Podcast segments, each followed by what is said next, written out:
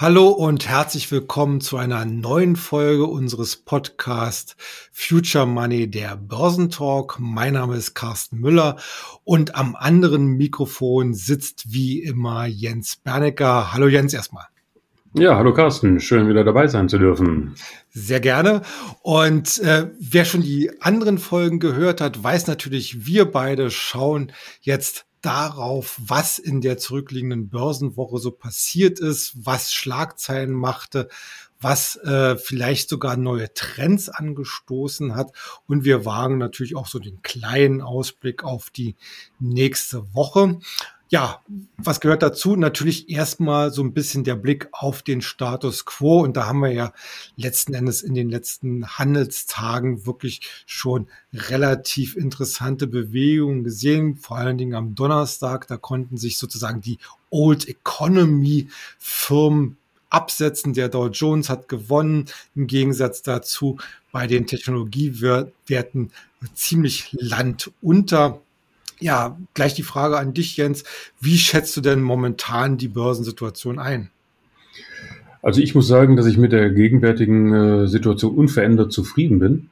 Ja, auch wenn die großen Tech-Giganten äh, in dieser Woche ordentlich eins auf die Mütze bekommen haben, das werden wir ja gleich noch diskutieren. Mhm. Aber es ist tatsächlich ähm, genau das, was wir immer schon benötigt haben, so eine Art Transparenz oder Säuberung, gerade bei den Schwergewichten. Denn bislang war es ja nie ganz klar, wie die Zinserhöhungen auf der einen Seite und ähm, die, äh, die Anzeichen einer sich anbahnenden Rezession auf der anderen Seite sich auf die großen, die großen Schwergewichte auswirken würden. Die Quartalsberichte von Q1 und Q2 waren ja noch einigermaßen stabil und hatte dann den Eindruck, dass bestimmte Sektoren und bestimmte Unternehmen sich von dieser ganzen, von dieser ganzen Thematik distanzieren äh, könnten.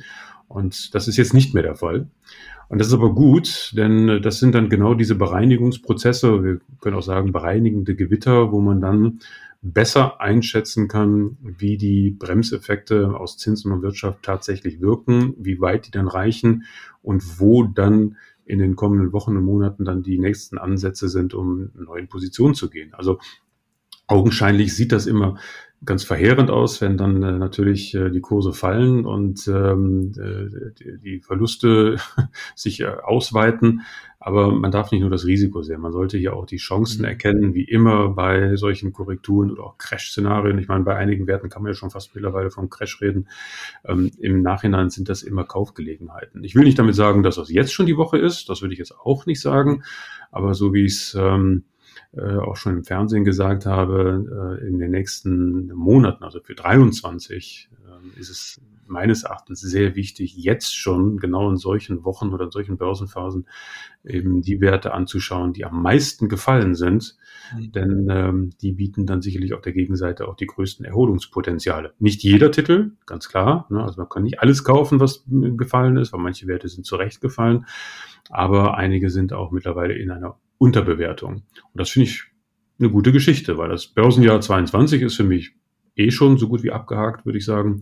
Und ähm, die großen Kapitalsammelstellen schließen ja auch im November schon ihre Bücher. Und vielleicht gibt es auch noch eine Weihnachtsrallye und solche Geschichten. Aber es werden jetzt schon die Akzente für 23 gesetzt. Und dafür sind solche Börsenphasen, wie wir sie jetzt haben, eigentlich hervorragend. Hm. Ja, es wird ja so gerne auch am Markt immer so der Gegensatz gespielt, äh, Value gegen Growth, also sozusagen Old Economy, wenn man das so ganz schematisch nehmen will, gegen Wachstumswerte, also Technologie. Äh, jetzt hatte man so ein bisschen in den letzten Tagen so den Eindruck, äh, da ist Value wieder am Steigen. Und wenn man sich mal so anguckt, wie denn die einzelnen Indizes in den äh, vergangenen Monaten eigentlich so seit Jahresanfang performt haben, da sehen wir ja auch so auf globaler Ebene, dass äh, alles, was so ein bisschen, äh, ich sag mal so, Old Economy lastig ist oder Value lastig ist, also Dow Jones, vielleicht auch noch ein bisschen S&P 500, dann der MSCI World auch noch, der DAX, Eurostox 50, wo ja da auch natürlich hauptsächlich so Old Economy sehr ge stark gewichtet ist, also die klassischerweise so Shell oder andere, ähm, ja, eher äh, Firmen, eben wie gesagt aus den konservativen Bereichen, äh, dass die sich zwar seit Jahresanfang äh, auch mit ja, Verlusten rumschlagen müssen, aber noch relativ moderat, während gerade zuletzt halt gerade zum Beispiel der Technologieindex Nasdaq deutlich zurückgekommen ist. Äh, jetzt würde ich natürlich so als Konträr sagen, okay, äh, die Nasdaq ist natürlich eigentlich auf diesem Niveau ja absolute Turnaround-Story, oder? Wie siehst du das? Ja, das ist, äh, das ist ja das, was ich ebenso schon angedeutet habe. Es gilt so ein bisschen die Spreu vom Weizen zu trennen. Nicht? Also mhm. im Nasdaq haben wir natürlich den größten Scherbenhaufen. Ja, das ist klar, wenn man sich die Kursbewegungen von einzelnen Werten anschaut, das ist teilweise schon echt verheerend. Manche Aktien haben ja bis zu 80 oder 90 Prozent ihres Wertes äh, vom Hoch 2021 eingebüßt und das ist schon das ist schon, äh, das erinnert mich ja schon an neue Marktzeiten. Ja, das dann, das, wenn man sich den, den Kursverlauf dann anschaut, dann denkt man ja schon an Totalverluste. Und das ist es natürlich nicht, also jedenfalls äh, nicht generell, denn äh, die Börse neigt eben zu Übertreibungen, sowohl nach oben als auch nach unten. Und gerade da, wo viel Kapital bewegt wird und wo viel Dynamik drin ist, und das ist ja bei den Techs immer schon der Fall, weil sie eben auch die größtmögliche Fantasie, Zukunftsfantasie bieten, ist da die Volatilität auch eben sehr hoch. Ja, da, da, werden Erwartungen gehandelt und wenn die Erwartungen enttäuscht werden, dann fällt man dann wirklich in so ein Loch. Ja, und das ist auch das, was wir in den Kursen immer wieder sehen. Wenn man das Ganze mal ausblendet, ja, diese ganze Psychologie drumherum, finde ich es in diesen Börsenphasen immer unfassbar wichtig, wirklich nur die nackten Zahlen sich anzuschauen, sagen, was ist denn da tatsächlich passiert? Sind das Unternehmen, die jetzt wirklich ein, ein Risiko mit sich bringen? Also stehen deren Geschäftsmodelle jetzt wirklich auf dem Prüfstand? Scheitern die möglicherweise an ihrem Geschäftsmodell? Oder reden wir wirklich nur von enttäuschten Erwartungen? Ja, dass einfach die Erwartungshorizonte zu hoch gewesen sind und äh, dann dementsprechend viele Anleger das Handtuch werfen und äh, in ihren Enttäuschungen nicht, äh, nicht zurechtkommen und dann haben wir so diese Spirale nach unten. Und mhm. das ist ja das Jojo-Spiel an der Börse, das wir ja schon seit Jahrzehnten kennen. Und im konservativen Bereich ist das natürlich weniger prägnant, weil die konservativen Werte eben auch weniger Erwartungen haben. Ja, also eine deutsche Bank oder egal welchen DAX-Wert man nimmt, da sind die Erwartungshorizonte auch sehr niedrig. Hm. Diesen Werten erwartet man nicht, dass sie in den nächsten Jahren ihre Umsätze verdoppeln oder verdreifachen oder dass sie Marktanteile gewinnen oder dass sie mit ihrem Geschäftsmodell disruptive äh, Sektoren aufbrechen und so weiter und so fort. Und deswegen hat man da mehr Ruhe drin, ja, ein bisschen mehr Solidität. Und wie immer, äh, wenn das äh, scheue Rehkapital aus dem einen Sektor äh, flieht, dann springt es dann in den anderen Bereich, also jetzt in die konservativen Titel. Und ich sage ja immer, es ist ja nie ein Entweder-Oder. Jeder Anleger sollte sowohl als auch unterwegs sein. Mhm. Die soliden Werte sind immer schön, dass man weiß, man hat vielleicht ein paar Dividendentitel drin, die einfach solide Geschäfte bringen, keine großen Kursavancen, aber das Geld ist auch nicht unbedingt schlecht angelegt. Und dann hat man so ein bisschen das Salz in der Suppe, das sind dann eben so diese Tech-Werte unterschiedlicher Couleur manche stabile und manche tatsächlich auch Turnaround-Situationen, ähm, die dann das Salz in der Suppe sind und die dann wirklich Dynamik reinbringen kann. Die machen natürlich dann aber auch am meisten Ärger, wenn es mal schief geht. Ja, das ist eben das Jojo-Spielchen. Ähm, aber unterm Strich ist es wichtig, glaube ich, für uns alle und gerade für Anleger, die vielleicht noch nicht so lange dabei sind, zu erkennen, dass das ja System hat. Das ganze mhm. Spielchen kennen wir ja mittlerweile schon seit über 20 Jahren. Das ist ja jetzt ja. nicht etwas, was jetzt sich gerade in den letzten Jahren hier manifestiert hat. Und wenn man sich anschaut, wo Google und, und Intel und wo sie alle, wie sie alle heißen, äh, vor 20, 30 Jahren gestanden haben, ja meine Güte, ja, dann ist das trotz der Volatilität mhm. immer noch eine Wahnsinnsstory. Ja. Also das psychologische Momentum, diese Soft Facts, wie ich immer sage, von den Hard Facts zu unterscheiden, ist gerade in solchen Phasen wirklich, wirklich wichtig. Und wir haben es ja auch öfters im Future Money immer geschrieben. Es ist wichtig, sich dann nicht von dieser monströsen Geräuschkulisse ja, äh, beeindrucken zu lassen, ähm, sondern wirklich äh, den Blick auf das Geschäft zu äh, lenken und sagen, naja, wie stelle ich mir denn die Zukunft, ich sage mal, einer Apple in den nächsten 20 Jahren vor? Mhm. Ja, ähm, und das das zeigt sich ja an der Art und Weise, wie die Produkte sich weiterentwickeln und wie der Verbraucher auf die Produkte reagiert und so weiter und so fort. Also das sind spannende Zeiten, aber ich finde, genau das sind die Zeiten jetzt hier, wo es eben darauf ankommt, ähm, Erfahrung reinzubringen und dann in Ruhe zu entscheiden, was man dann als nächstes macht, damit man bei der nächsten Aufwärtsbewegung, die mit Sicherheit kommen wird, gar keine Frage, die kommt auf jeden Fall, dann ordentlich positioniert ist. Ja. Bleiben wir mal beim Stichwort nackte Zahlen, wie du gerade angesprochen hast, und natürlich auch mit der Perspektive. Und da fällt mir gleich ein Wert ein, nämlich Facebook. Facebook hat ja in dieser Woche richtig federn lassen müssen nach den Zahlen.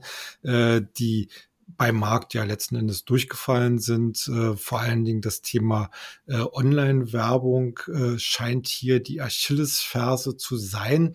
Im Gegenzug hat Mark Zuckerberg ganz klar deutlich gemacht, dass er das Thema Metaverse ganz oben anhängt und auch bereit ist, hier in entsprechende äh, Investitionen reinzugehen, milliardenschwere Investitionen reinzugehen. Wie schätzt du die Situation von Facebook ein und wo könnte es nach deiner Meinung hingehen? Und natürlich die ganz große Frage, nach fast 20 Prozent oder Pi mal Daumen 20 Prozent Kursverlust, ist das jetzt Schnippchenniveau?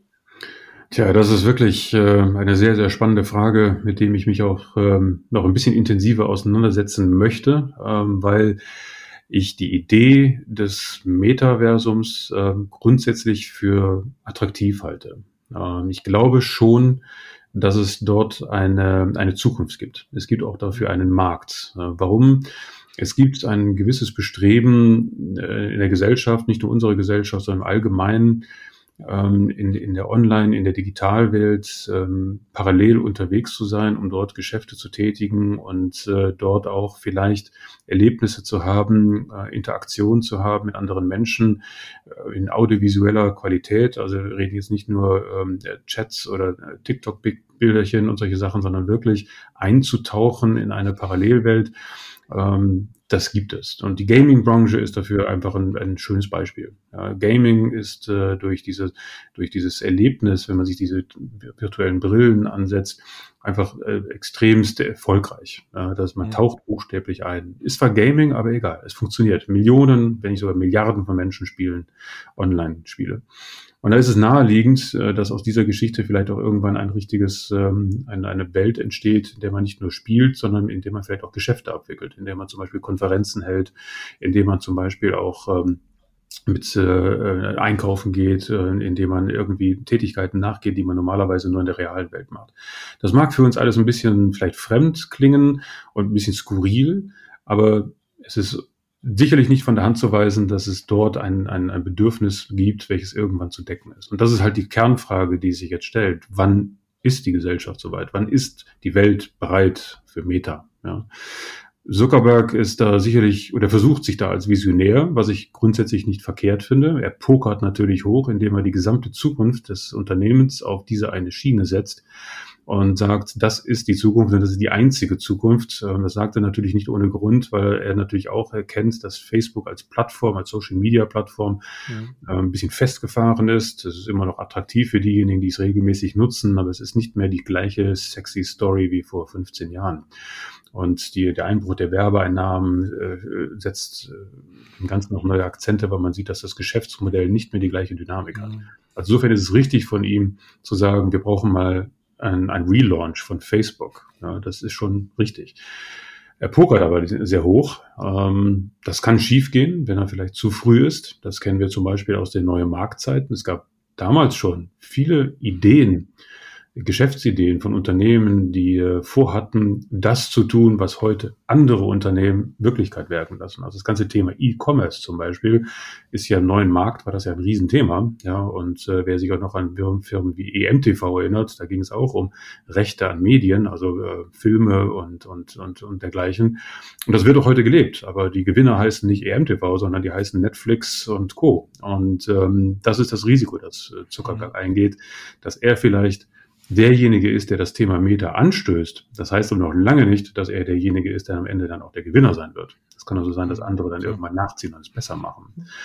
Und das macht die ganze Geschichte so spannend, aber auch undurchsichtig. Ähm, gegenwärtig würde ich Facebook natürlich nicht anfassen, aber definitiv beobachten. Mhm. Ähm, ich finde, das ist definitiv wichtig und richtig zu sehen, wie der Kapitalmarkt diese Geschichte bewertet und auch der Verbraucher ob es Facebook jetzt noch schafft oder irgendwann jetzt schaffen wird oder will, will oder wird, äh, dann auch ein, eine, eine, ein Prototyp von Meta anzubieten, den man dann auch tatsächlich mal erleben kann, das werden wir dann sehen. Mhm. Und das wird dann auch der Zeitpunkt sein, wo sich dann entscheidet, greift es oder greift es nicht. Ja, aber soweit sind wir noch nicht. Ähm, jedenfalls ist jetzt noch die Phase der Investitionen. Und solange das der Fall ist, wenn andere investieren oder wenn, wenn Facebook das aus eigener Kraft investiert, muss ich das jetzt nicht unbedingt tun. Da warte ich erstmal ab. Und deswegen würde ich sagen, also Meta würde ich im Moment nicht kaufen, aber definitiv beobachten. Aber ich würde mich auch darauf einstellen, dass das sicherlich noch ein bisschen Zeit braucht, um da wirklich eine Einschätzung abliefern zu können, wo wir sagen können, naja, das Chance-Risiko-Verhältnis ist so ausgeglichen, dass man sich auch wirklich äh, leisten kann, da jetzt ein paar Aktien zu kaufen. Ja, in, der, in dem Zusammenhang, also ich hatte mich ja letztens auch mit meinem Töchterchen wieder unterhalten, zur Information, Papa, erklär mal Börse, unser Podcast, der geht natürlich weiter. Äh, aber Sie meinte auch, also Facebook ist eigentlich eher was für die Älteren inzwischen geworden, also ist sozusagen nicht mehr, nicht mehr so die innovative Plattform. Wer jünger ist, der trifft sich auf Instagram oder auf TikTok.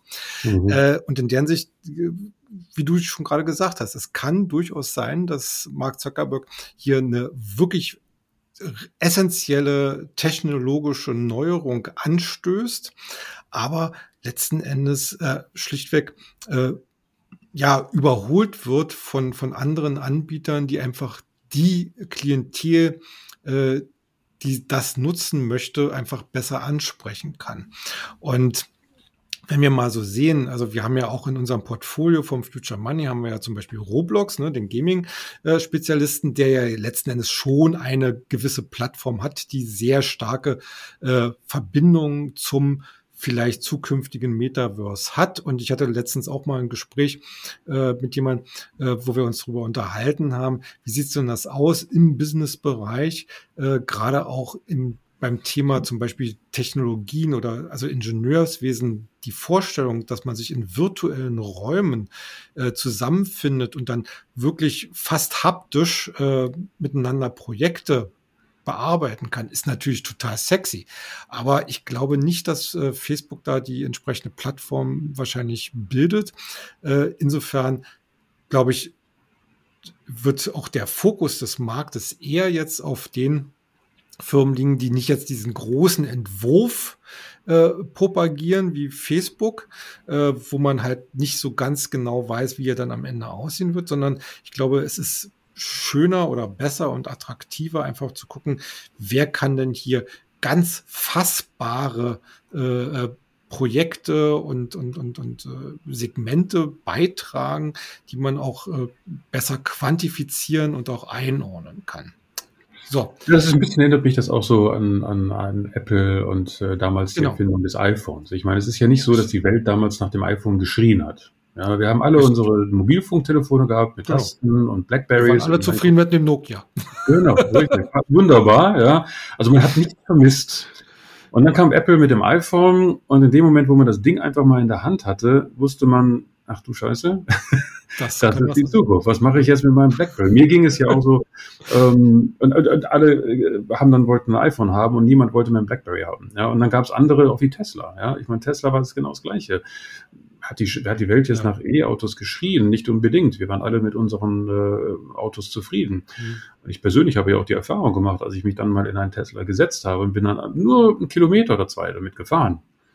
Habe ich gesagt, okay, das, das war's. Du willst so ein Auto haben. Ja, ich, hab, ich wollte nichts anderes mehr. Ja. Ich, ich wusste gar nicht, dass ich das wollte, aber dann wusste ich's. Und äh, das sind solche Dinge, die passieren halt mal. Und das würde vielleicht bei Facebook auch passieren. Ich glaube, wenn man einmal so eine Brille aufgehabt hat und das mhm. funktioniert, ja, und man ist tatsächlich jetzt mal in einer, oder wir zum Beispiel jetzt im Podcast, ja, wir machen den jetzt nicht hier am Bildschirm, sondern wir machen den tatsächlich mit einer Brille und wir setzen uns dann virtuell am Strand irgendwo hin und führen diesen Podcast in diesem Umfeld. Ich glaube, das würden wir beide nicht mehr missen wollen. Da würden wir ja, sagen, hey, lass absolut. uns das immer so machen. Ja? Absolut.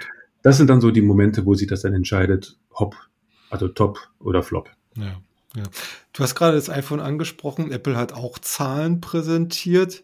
Die sind am Markt auch leider Gottes äh, durchgefallen, weil vor allen Dingen die iPhone-Umsätze enttäuscht haben. Ähm, überreagiert da der Markt schon wieder? Ja, ein bisschen schon, weil die Zahlen waren eigentlich recht äh, solide. Die Kurven haben ein bisschen abgeflacht, aber das ist jetzt auch zu erwarten gewesen. Wir befinden uns in einem Stimmungsumfeld, wo der Verbraucher jetzt nicht unbedingt euphorisch zum nächsten Apple Store rennt, um über 1000 Euro für ein iPhone auszugeben. Ja, das ist jetzt im Moment nicht die Zeit dafür. War von Apple auch vom Timing her vielleicht ein bisschen ungeschickt, ähm, in, in einem solchen Stimmungsbild äh, dann auch mit solchen Preiserhöhungen dann äh, zu kommen. Also ja.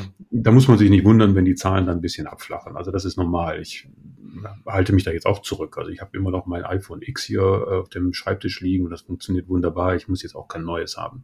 Aber ähm, insofern war das jetzt alles im Rahmen der Erwartungen. Aber die Börse ist dann wieder ein bisschen verschnupft. Das ist das, was ich eben mit den Erwartungen sagte. Aber in Relation zu den anderen hat sich Apple da sehr gut gehalten, auch im Kurs. Ja, also was wir da sehen, ist ja eine, ich sag mal, Seitwärtsbewegung mit höherer Volatilität zwar, aber hm, durchgefallen ist die Aktie jetzt noch nicht.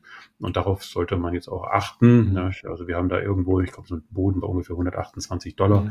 Ähm, der sich da irgendwie so ein bisschen abzeichnet. Und solange die Aktie oberhalb von diesem Level tendiert, ähm, wartet man einfach auf die nächsten Quartalzahlen. Immerhin steht Weihnachten vor der Tür. Ja, ähm, iPhones werden gerne mal zu Weihnachten verschenkt. Insofern könnte das dann auch dazu führen, dass wir dann im neuen Jahr und Jahreswechsel da nochmal einen Stimmungswechsel bekommen. Allerdings muss man auch sagen, bei Apple, mir fehlt so ein bisschen the next big thing. Ja, also mhm. wenn wir immer nur noch von iPhone zu iPhone hüpfen, dann ist das auch irgendwie langweilig. Ja, also wir können ja jetzt nicht nur alle zwei Jahre oder alle drei Jahre ein neues iPhone kaufen und dann immer äh, teurer werden. Also mir fehlt bei Apple so ein bisschen so der nächste Sprung. Ich warte ja eigentlich auch sehnsüchtig auf das Apple Car. Das haben wir ja schon vor Jahren mal diskutiert, wurde auch immer wieder mal bekräftigt. Davon ist überhaupt nichts mehr zu hören und zu lesen. Mhm. Schade. Ähm, wäre vielleicht äh, etwas, was der ganzen Geschichte äh, neue Fantasie bringt. Vor allem, weil die E-Mobilität ja in allen Ecken und Enden mhm. grassiert. Also es boomt ja überall. Und ähm, Apple hätte meines Erachtens da schon gute Chancen, im, in dem Bereich mitzumischen. Aber Bisher ist das nicht erkennbar und deswegen schaue ich mir Apple immer wieder mal an, aber ich erkenne da jetzt nicht unbedingt Handlungsbedarf. Hm. Äh, ich habe übrigens letztens äh, mal geguckt. Ich bin damals vom iPhone 6 auf das iPhone 13 ges äh, gesprungen, sozusagen, von wegen Konsumerneigung. ähm, aber du hast gerade auch schon das Wort Weihnachten in den Mund genommen. Und Weihnachten ist ja auch das Stichwort für Amazon. Auch Amazon, eine Aktie, die nachbörslich jetzt am Donnerstag richtig abgecrashed ist, um das mal so zu sagen. Äh, wobei hier, glaube ich, die Probleme ein bisschen tiefer liegen. Nicht nur das Weihnachtsgeschäft Geschäft scheint äh, zumindest in der Prognose nicht so erfreulich zu laufen, wie Amazon es äh, vorher erwartet hat. Äh, viel bedenklicher fand ich eigentlich, dass die Umsätze in der Cloud-Sparte AWS unter den Erwartungen blieb. Was sagst du dazu? Ja, das kam in der Tat überraschend, weil eigentlich das Cloud-Segment in den letzten äh, Jahren, Quartalen immer sich als der Segment entpuppt hat, wo immer Dynamik drin ist. Und gerade nach der Pandemie haben wir ja festgestellt, dass es dort ein, ein grundsätzlich äh, geändertes äh, Bewusstsein entstanden ist, auch bei Unternehmen, oder insbesondere bei Unternehmen, ihre Daten und ihre ganze IT in die Cloud zu bringen, weil es einfach Vorteile bringt. Nicht nur Kostenvorteile, sondern es bringt auch Vorteile in der Flexibilität, wie Daten äh, zu handeln sind ähm, und so weiter weiter. Und ähm, da war Amazon ja praktisch ein Krisengewinner. Gut, jetzt mag man sagen, die Pandemie ist ein bisschen abgeflacht, aber viele Unternehmen fahren ja deswegen ihre Cloud-Aktivitäten oder ihre Pläne nicht zurück. Ich denke, was sich hier spiegelt, ist tatsächlich auch der Pessimismus hinsichtlich der Konjunkturentwicklung. Denn auch mhm. Cloud-Business äh, muss geplant werden, das muss organisiert werden. Wenn ich ein Unternehmen bin und ich möchte jetzt in die Cloud gehen, äh, macht man das irgendwie im Fingerschnipp. Das ist äh, ein Prozess, der da stattfindet. Und der kostet Geld. Und wenn ich jetzt aber ein Stimmungsbild habe, wo die Unternehmen davon ausgehen, dass äh, die nächsten Monate vielleicht ein bisschen schwieriger werden, ähm, dann äh, wartet man mit diesen Investitionen, mit diesen Entscheidungen äh, einfach um ein oder zwei Jahre. Es drängt sich ja im Moment auch nicht auf. Die Welt tickt ja da einigermaßen normal, also Post-Pandemie. Und insofern glaube ich, das, das ist das, was wir hier sehen. Und auf der anderen Seite haben wir bei Amazon aber noch ein anderes Thema, und das sind die grundsätzlichen Kostenstrukturen. Das ist ja das, was die Wall Street am meisten gestört hat, dass einfach die Kostenstruktur bei Amazon mittlerweile zu groß ist. Auch äh, so einfache Dinge wie Personalbestand und ähnliches. Das sind so die Stimmen an der Wall Street, mhm. wo man hört, äh, Amazon, ihr werdet langsam einfach ein bisschen zu fett Also das, mhm. was man von anderen Unternehmen gerne mal hört. Also ein schlankes, effizientes Hightech-Unternehmen ist das hier schon lange nicht mehr. Das wird also langsam ein, ein Riesenapparat äh, mit den riesen Kostenstrukturen. Und äh, da machen sich dann solche abflachenden Wachstums- und Ertragskurven natürlich sofort bemerkbar, weil die Kostenstrukturen, die bleiben ja. Und äh, da wird es dann spannend zu sehen, wie Amazon darauf reagiert. Ähm, denn ähm, Kosten äh, entscheiden darüber, wie dynamisch äh, in den nächsten Jahren investiert werden kann. Und äh, Amazon experimentiert ja auch mit solchen Geschichten wie äh, äh, Lieferservice über Drohnen und all solche Geschichten. Und äh, aber Amazon ist ein Dickschiff mittlerweile. Das kann man nicht so ohne weiteres von rechts nach links drehen. Insofern ist es dann nicht überraschend, dass wenn wir, wenn die Wall Street sieht, dass dann der, an dem Ende da die Dynamik nachlässt, dass dann der, der Kurs sofort abgestraft wird. Und das war ja jetzt für Amazon schon echt ein ordentlicher Schluck aus der Pulle. Nicht? Ich gucke gerade mal nach, ich glaube, das waren ja schon ein paar Prozentpunkte, die wir da haben. Ja, bis zu 19 Prozent nachbörslich am Donnerstag, ja. ja ich denke mal, das wird sich dann am Freitag so nach vorziehen. Ja, richtig, das, das wird sich schon wieder relativieren, aber das sind schon ganz eindeutige Zeichen, ja. Und mhm. deswegen sind das auch solche Dinge, da beobachte ich lieber mal und sage, okay, ähm, da muss der Staub sich erstmal legen und dann möchte ich auch von Amazon sehen, ähm, was sie jetzt tun, um dem entgegenzuwirken. Ja, und einfach nur auszusitzen, zu warten auf die nächste Konjunkturerholung, das wäre, glaube ich, ein bisschen zu dünn. Da ist mhm. die Wall Street dann doch ein bisschen fordernder. Hm, okay. Wir bleiben noch kurz beim Thema Cloud, denn äh, um mal sozusagen den Bogen der Quartalsberichte abzuschließen, auch in Deutschland gab es ja äh, Zahlen und äh, da gab es zum Beispiel auch äh, Zahlen von SAP. Ist ja eigentlich der einzige, ich sag mal so, äh, Technologiewirt oder fast einer der einzigen Technologiewerte von Weltrang. Äh, die haben eigentlich äh, ein ganz gutes Bild abgegeben, vor allen Dingen, was auch ihr Cloud-Geschäft anging. Ähm, wie siehst du? Mm, ja, richtig. Also das war gut. Es gab einen Gewinneinbruch äh, und der, das der Finanzchef da, ich glaube, der geht ja. Nicht? Das waren so Dinge, die, die waren so, waren so ein komischer Beigeschmack. Mhm. Aber grundsätzlich ist SAP tatsächlich auch das einzige Unternehmen hierzulande, an die Seite des Atlantiks, ähm, was man also gleichzusetzen gleichsetzen kann mit Amazon und mhm. allen anderen Cloud-Anbietern. Und ähm, deswegen war äh, die Zahlen auch vor dem Hintergrund, dass die europäische Konjunktur nun auch deutlich abflacht und wir hier so eine milde Rezession erleben. Ähm, äh, das, das ist eigentlich schon ein gutes Zeichen. Allerdings überwog eben auch die Enttäuschung, über den Gewinn und den, und den Konzernumsatz, weil die Markterwartungen, wie ich es eben sagte, einfach zu hoch gewesen sind. Mhm. Immer dann, wenn die Erwartungen zu hoch sind, können die Zahlen so gut aussehen, mhm. wie sie wollen. Ja, dann gibt es eine Anpassung. Ich glaube, was hatten wir da gehabt? Die Aktie fiel, glaube ich, erstmal so äh, ähm, und dann hat sie sich jetzt wieder erholt deutlich. Ja. Und das sind dann so Zeichen, wenn man dann einmal sieht, ähm, dass alle, die das Unternehmen verlassen wollten, dann wieder einsteigen, zack, geht's nach oben und jetzt haben wir, glaube ich, wo stehen wir jetzt, 97 Euro ja. und noch vor gar nicht so langer Zeit waren wir bei 80 Euro. Also das ist jetzt ja. ganz ordentlich. Ja. Und ich denke auch SAP, wenn sie jetzt den mittleren Abwärtstrend brechen, den Chart habe ich jetzt nicht im Kopf, den müsste ich nochmal aufrufen, dann könnte man auch sagen, dass das hier langsam wieder ein Kaufsignal ist, nachdem es ja nun lange Zeit bergab ging. Äh, das hat aber auch damit zu tun, dass bei SAP wir immer dieses Management-Thema hatten. Ja, SAP streitet ja schon seit Monaten, oder Monaten, seit Jahren mit sich selbst. Ständig wird irgendwo auf der Führungsetage der eine oder andere ausgetauscht. Und das ist natürlich nicht unbedingt das, was man jetzt als Investor sehen möchte. Also ein bisschen mehr Kontinuität auf der Führungsriege wäre hier schon wünschenswert. Weil da können die Zahlen so gut ausfallen, wie sie wollen. Also aufpassen, dass diese Kurserholung jetzt nicht eine Eintagsfliege ist. Im Moment sieht das ein bisschen danach aus. Ja, also mir fehlt es da auch noch so ein bisschen an diesem der Gradlinigkeit, mhm. ja, gerade auf der Führungsebene. Ja, wobei wir natürlich immer noch so das Grundproblem sicherlich hier bei SAP haben.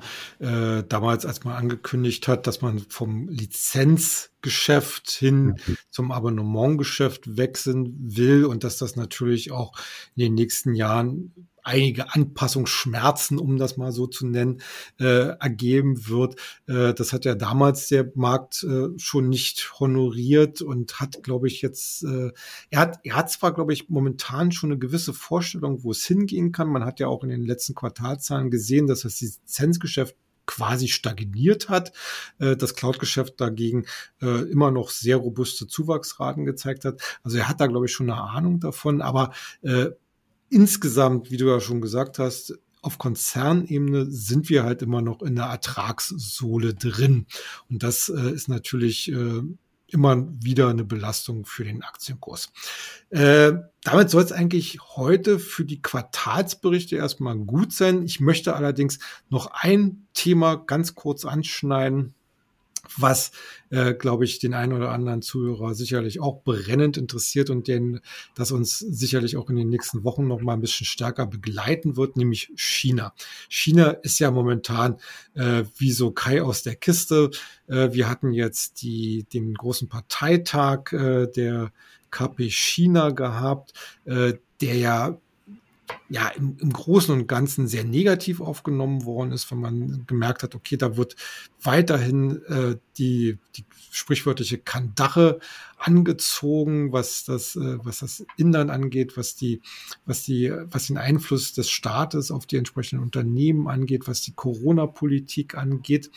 Und Donnerstag zu Freitag Nacht gab es plötzlich, ja, zumindest fast eine vermutete Kehrtwende, weil Staatspräsident und KP-Chef Xi Jinping äh, eine Grußadresse an einen Verein in New York geschickt hat, der sich mit den amerikanisch-chinesischen Beziehungen beschäftigt. Und je nachdem, welches Medium man liest, die, äh, die einen interpretieren das als Forderung, die anderen äh, interpretieren das als Aufforderung, dass man die Beziehungen zwischen Amerika und China als nun globale Großmächte doch bitte auf ein vernünftiges Niveau wieder äh, äh, stellen sollte, was natürlich von den entsprechenden äh, Stellen so ein bisschen als Signal hin Richtung äh, Entspannung und äh, mit den ganz vielfältigen Problemen, was Lieferketten, was äh, Hochtechnologie, was natürlich auch mit Russland äh, angeht, äh, so interpretiert wird. Wie, wie schätzt du das ein? Hast du das Also das ist tatsächlich eine der spannendsten Geschichten der nächsten Jahrzehnte, weil was jetzt, was wir sehen, ist ja erstmal geopolitisch gesehen schon echt erstaunlich. Also da manifestiert sich jemand ja auf Lebzeiten und macht sich als Herrscher ähm, über Milliarden äh, zementiert er sich und mhm. ähm, zentralistischer geht's ja kaum noch. Also es war immer schon so, es war immer schon schlimm, aber es ist immer schlimmer. Mhm. Ähm, aber sei es drum, das ist nun mal die chinesische Kultur und es ist ja nicht, nicht erkennbar, dass die Chinesen damit ein Problem haben. Also insofern mag uns das jetzt als, als Westler immer ein bisschen befremden, aber das gilt es jetzt erstmal hinzunehmen. Interessant ist, dass die, äh, dass der, wie hattest du den gerade richtig ausgesprochen? Ich sage immer Xi. Also Xi, ja. okay. Vielleicht sollten wir uns mal einen Chinesen einladen. Ja, okay, ja, nee. Ist ja gut, vielleicht hast du da mehr Kenntnisse als ich. Also Xi, ähm, wie der sich jetzt ähm, vor diesem Hintergrund in eine Führungsrolle, also in eine globale Führungsrolle bringen möchte, die jenseits des ökonomischen und jenseits des militärischen geht, sondern auch hinsichtlich der sag ich mal, Steuerung ähm, der, der Weltpolitik. Ja, weil wenn er auf die Amerikaner so zugeht, führt er sie ja in gewisser Weise vor. Die Amerikaner waren ja in der Vergangenheit immer sehr auf, ich will nicht sagen Konfrontation, aber die waren schon sehr wachsam und haben immer gesagt, pass auf, wenn du die Grenzen überschreitet, zum Beispiel Taiwan, dann sind wir da als Polizisten. Ja, und äh, wir intervenieren und du kannst hier nicht machen, was du willst. Also es war eher eine, eine harte Tonart. Jetzt kommt er an und sagt, äh, liegt es nicht in unserer Verantwortung, hier mehr Führungsqualität zu zeigen. Ja, wir, die beiden Weltmächte, jeder für sich, äh, sollten den, das große Ganze in Betracht ziehen und nicht nur die, die, äh, die Fronten zwischen diesen beiden äh, Nationen. Das ist schon, ähm, das ist schon mutig. Das finde ich aber auch sehr geschickt, muss ich sagen. Das äh, hätte ich jetzt eher von den Amerikanern erwartet. Aber die hatten einfach, das hat, haben sie auch früher gesagt, also Obama und, und alle anderen hatten das früher in der gleichen Art auch nach China geschickt, nur hat da keiner hingehört. Und jetzt macht der Chinese das. Und die Frage ist, hören die Amerikaner hin? Und ähm, das wird jetzt wirklich interessant äh, sein zu sehen, wie sich das entfaltet, weil die Amerikaner werden jetzt rätseln, wie gehen wir damit um? Ja, was ist jetzt die richtige Antwort und wie positionieren wir uns, damit wir jetzt nicht als diejenigen dastehen, die einer solchen Entwicklung, die vom Ton her ja erstmal konstruktiv ist, über die Motivation mhm. möchten wir jetzt hier nicht diskutieren, weil dem Xi unterstelle ich, dass er eine ganz andere Motivation hat, aber dann lassen wir das mal. Aber der Ton ist ja konstruktiv nach vorne gerichtet, also Verantwortung übernehmend. Und wenn ich jetzt als Amerikaner falsch reagiere, dann sieht es ja so aus, als wäre ich nicht bereit dazu, sondern ich würde es eher auf eine Konfrontation ankommen lassen. Und ähm, das ist so typisch diese asiatische äh, Vorgehensweise, ja, die das nach außen hin immer lächeln, ja, aber du weißt nie so richtig genau, was in den Köpfen vor sich geht. Also keine Angst, ich bin jetzt da nicht äh, gegen den Asiaten, also ich habe da keine Vorurteile, aber es entsteht manchmal immer so der Eindruck, also dass das Lächeln immer einen gewissen äh, Zweck hat. Ja, und in diesem Fall ist das einfach so. Und ähm, da wird es spannend äh, sein äh, zu erkennen, ob da Bewegung in die ganze Geschichte geht, die also weggeht von einer weiteren Hochschraubung der Eskalation mhm. hin zu einem tatsächlichen Miteinander, weil Fakt ist auch, die beiden Volkswirtschaften brauchen sich gegenseitig. Ja, also es gibt ähm, genügend ähm, Bereiche, im, gerade im Tech-Bereich, aber auch in anderen Bereichen, wo die Amerikaner ein bisschen auf die Chinesen ähm, äh, äh, abhängig sind und umgekehrt die Chinesen an die Amerikaner. Und ähm, das, das will man ja auch nicht unbedingt zerstören. Und tatsächlich ist richtig, was du sagst. Der Russe kriegt natürlich dann auch ein Signal und sagt er, verdammt, äh, vor ein paar Monaten habe ich mich noch mit dem Chinesen hingestellt, also Wladimir, und sagt hier, wir sind die besten Freunde, Freunde auf Lebzeiten, ja, Partnerschaft auf, ich weiß nicht, was sie das da genannt haben. Ja, und plötzlich geht also der Partner auf Lebenszeiten, wirft er dann so eine Nachricht nach äh, Amerika, da wäre ich als Partner doch vielleicht ein bisschen getroffen. Und ich glaube, dem Putin wird das jetzt gar nicht so gefallen. Und es kann auch sein, dass der Chinese damit auch bewusst nach Russland ein Signal schicken wollte, mhm. nach dem Motto, pass mal auf, Wladimir, ähm, es gibt auch eine Welt ohne dich. Ja? Und mach dich jetzt mal nicht so wichtig. Ähm, möglicherweise hast du dich verschätzt und verkalkuliert in deiner ganzen Angelegenheit mit der Ukraine. Es mhm. kommt irgendwann der Zeitpunkt, wo man das vielleicht auch mal einsehen sollte. Und ähm, das könnte jetzt durchaus passieren, dass also Putin dadurch noch mehr isoliert wird, jetzt auch von mhm. den Chinesen. Das werden wir in den nächsten Monaten dann sehen. Und das wäre dann natürlich wieder eine völlig andere Konstellation als das, was wir jetzt in den letzten Monaten gesehen haben. Und das wird eine spannende Geschichte. Aber begrüßen tue ich das auf jeden Fall. Ja. Ich bin zwar misstrauisch, aber ich begrüße es. Ja. Dazu passt ja auch die jüngste Meldung, dass äh, Putin äh, in Richtung Ukraine wieder einmal gesagt hat, äh, kommt doch an den Verhandlungstisch. Ja. Äh, ansonsten machen wir hier erstmal einen Cut. Erstmal herzlichen Dank für deine aktuellen Einschätzungen.